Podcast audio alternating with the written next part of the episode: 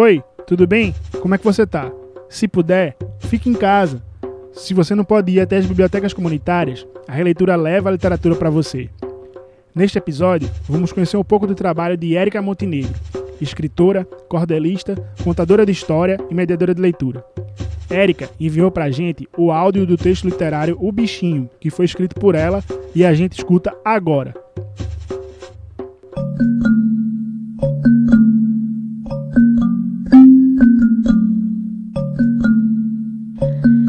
Biblioteca ficava no coração da cidade. Duas ou três vezes por semana, eu estava lá no setor infantil para ver se minha filha se habituava aos livros e para que pudesse ler e aproveitar o espaço daquele lugar. E eu, enquanto isso, alimentava minha imaginação, relendo os clássicos da infância e mergulhando no setor de poemas, meu preferido, até esquecer do passar das horas. Dentro da biblioteca, ele estava sempre seguro. Entre estantes e prateleiras, aparecia de vez em quando, rápido e silencioso, mas era ali, perto da porta, que ele estava vivendo, tenho certeza. No silêncio entre os livros, às vezes dava uma volta, pulava de um instante para outra, mas ficava ali, perto da porta, para garantir que não poderia perder nenhuma chance. A primeira vez que o vi, estava sobre o ombro de um menino baixinho, meio calado, que sempre estava por lá. Cintilava e batia as asas muito rapidinho, por isso pensei que era um vagalume, mas como não piscava, precisei chegar meu olhar o mais perto que pude, para ter certeza de que era um bichinho meio mágico, meio real. Quando voava, um pozinho fino se espalhava no ar, deixando um rastro de magia que cintilava tanto quanto ele. Um dia eu estava em silêncio lendo um livro incrível, quando a porta se abriu e entrou uma menina de uns 12 anos. Ela vinha bastante à biblioteca, mas nunca ficava muito tempo. Parecia mais interessada em deslizar os livros para lá e para cá, e nos jogos que ficavam do lado direito, do que ler ali mesmo, não é? Então ele pulou no seu ombro, assim que ela entrou, e ficou lhe acompanhando enquanto ela cutucava os livros e revistas. Comecei a observar o movimento da menina que às vezes passava a mão no ombro despercebida da magia que estava ali, rodeando seu ouvido.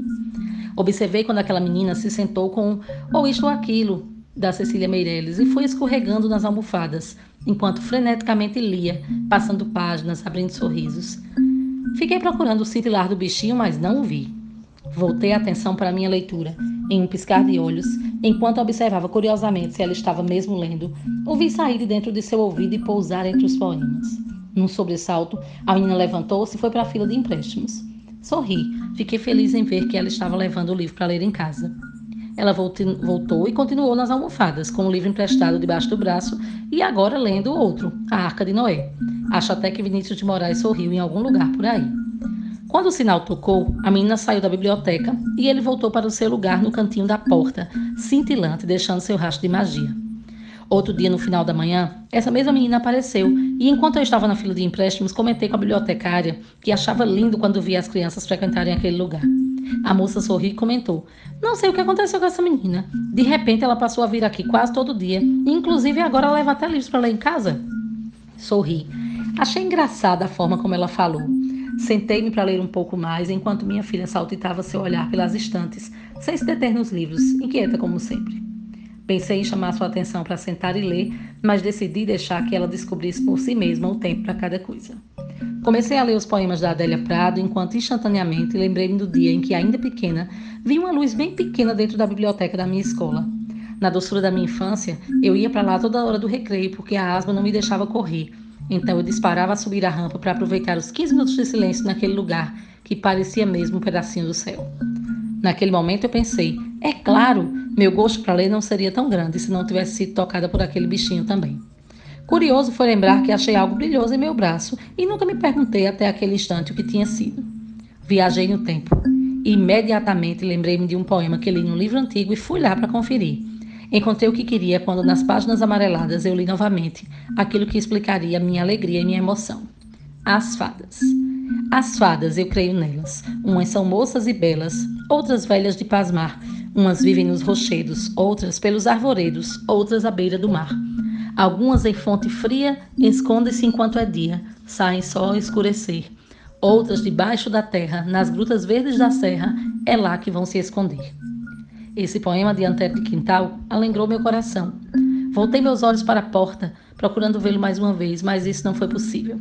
Sentei novamente no chão, pensando no Antero de Quintal, no seu poema, e fiquei olhando minha menina, que olhava as imagens do livro Brinquedos, do André Neves.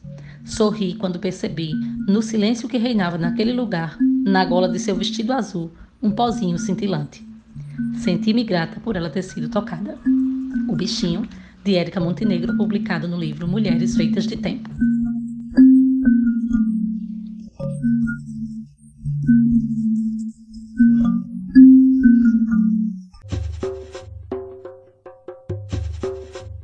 E aí, gostou? Não esquece de compartilhar, vice. Este projeto é uma realização da Releitura Bibliotecas Comunitárias em Rede e conta com o apoio da RNBC, Rede Nacional de Bibliotecas Comunitárias. Grande abraço e até a próxima.